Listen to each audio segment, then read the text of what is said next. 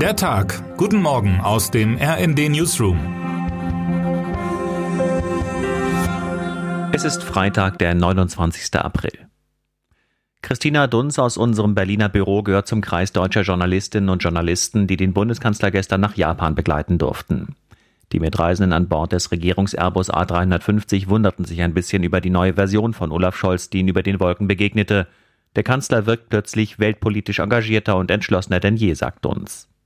Scholz, offenes weißes Hemd, Jeans, hielt zu Beginn des Langstreckenflugs den Journalistinnen und Journalisten einen kleinen Vortrag über den geopolitischen Stand der Dinge. Nach dem russischen Überfall auf die Ukraine wollen EU und USA China davon abhalten, Moskau zu unterstützen oder gar in Taiwan eigene militärische Abenteuer anzufangen. Da kann es helfen, wenn Europäer und Amerikaner eine so wichtige Macht wie Japan an ihrer Seite haben. Scholz lässt China spüren, dass die Bundesregierung den Schulterschluss verstärkt mit Demokratien sucht und nicht mit kapitalistischen Autokratien, kommentiert Dunz. Scholz verschiebe damit die Akzente in der deutschen Außenpolitik. Das ist mutig. Peking dürfte das als provokativ empfinden. Tatsächlich bringt die Zeitenwende gerade viele Dinge auf einmal in Bewegung, auch im Pazifik. Japan zieht, anders als nach der Krim-Annexion 2014, diesmal bei den Sanktionen gegen Russland mit, ebenso übrigens wie Südkorea. Und sogar das ferne Australien machte diese Woche beim Rüstungsgipfel in Rammstein Zusagen für Waffenlieferungen an die Ukraine. Kiew kann mit schweren Haubitzen und reichlich Munition aus Australien rechnen. In Gang gekommen ist nichts Geringeres als ein Zusammenrücken der gesamten freien Welt. Die Demokratien wollen und werden sich nicht militärischen Drohungen Moskaus beugen. Und sie wollen und werden auch nicht die Pläne Chinas akzeptieren, das unter Hinweis auf seine Milliardenbevölkerung nach Dominanz auf dem ganzen Globus strebt. Es wird Zeit, nach einer Schrecksekunde wieder den Rücken gerade zu machen, auch und gerade in Deutschland. Die deutschen Waffenlieferungen an die Ukraine und das geplante 100 Milliarden Euro Paket für die Bundeswehr tragen dazu bei. Wie die neuen Beschlüsse des Bundestags die Bundeswehr verändern werden, beschreibt heute Markus Decker.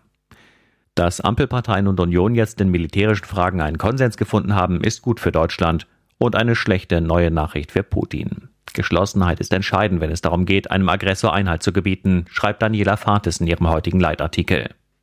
Scholz übrigens arbeitet jetzt schon an der nächsten Stufe, einem Konsens auf G7-Ebene. Im Juni ist Deutschland Gastgeber des G7-Gipfels auf Schloss Elmau in den Bayerischen Bergen. Der frühere Hamburger Bürgermeister kann also gar nicht anders. Er muss jetzt in Windeseile zu einem erfolgreichen Weltpolitiker werden. Termine des Tages. Das Statistische Bundesamt gibt heute um 10 Uhr die neuesten Daten zur Wirtschaftsentwicklung bekannt. Erwartet wird, dass das Bruttoinlandsprodukt wegen des Kriegs deutlich niedriger ausfällt als erwartet. Um 11 Uhr folgen neue Angaben der Statistikbehörde Eurostat zur Inflation in der Eurozone. Um 12.30 Uhr gibt Münchens Oberbürgermeister Dieter Reiter seine Entscheidung über das Oktoberfest 2022 bekannt. Um 18 Uhr wird in Berlin der 69. Bundespresseball eröffnet als Ball für die Solidarität mit der Ukraine. Nach der Absage von Bundespräsident Frank-Walter Steinmeier dürfte Berlins regierende Bürgermeisterin Franziska Giffey zu den prominentesten Gästen im Hotel Adlon gehören.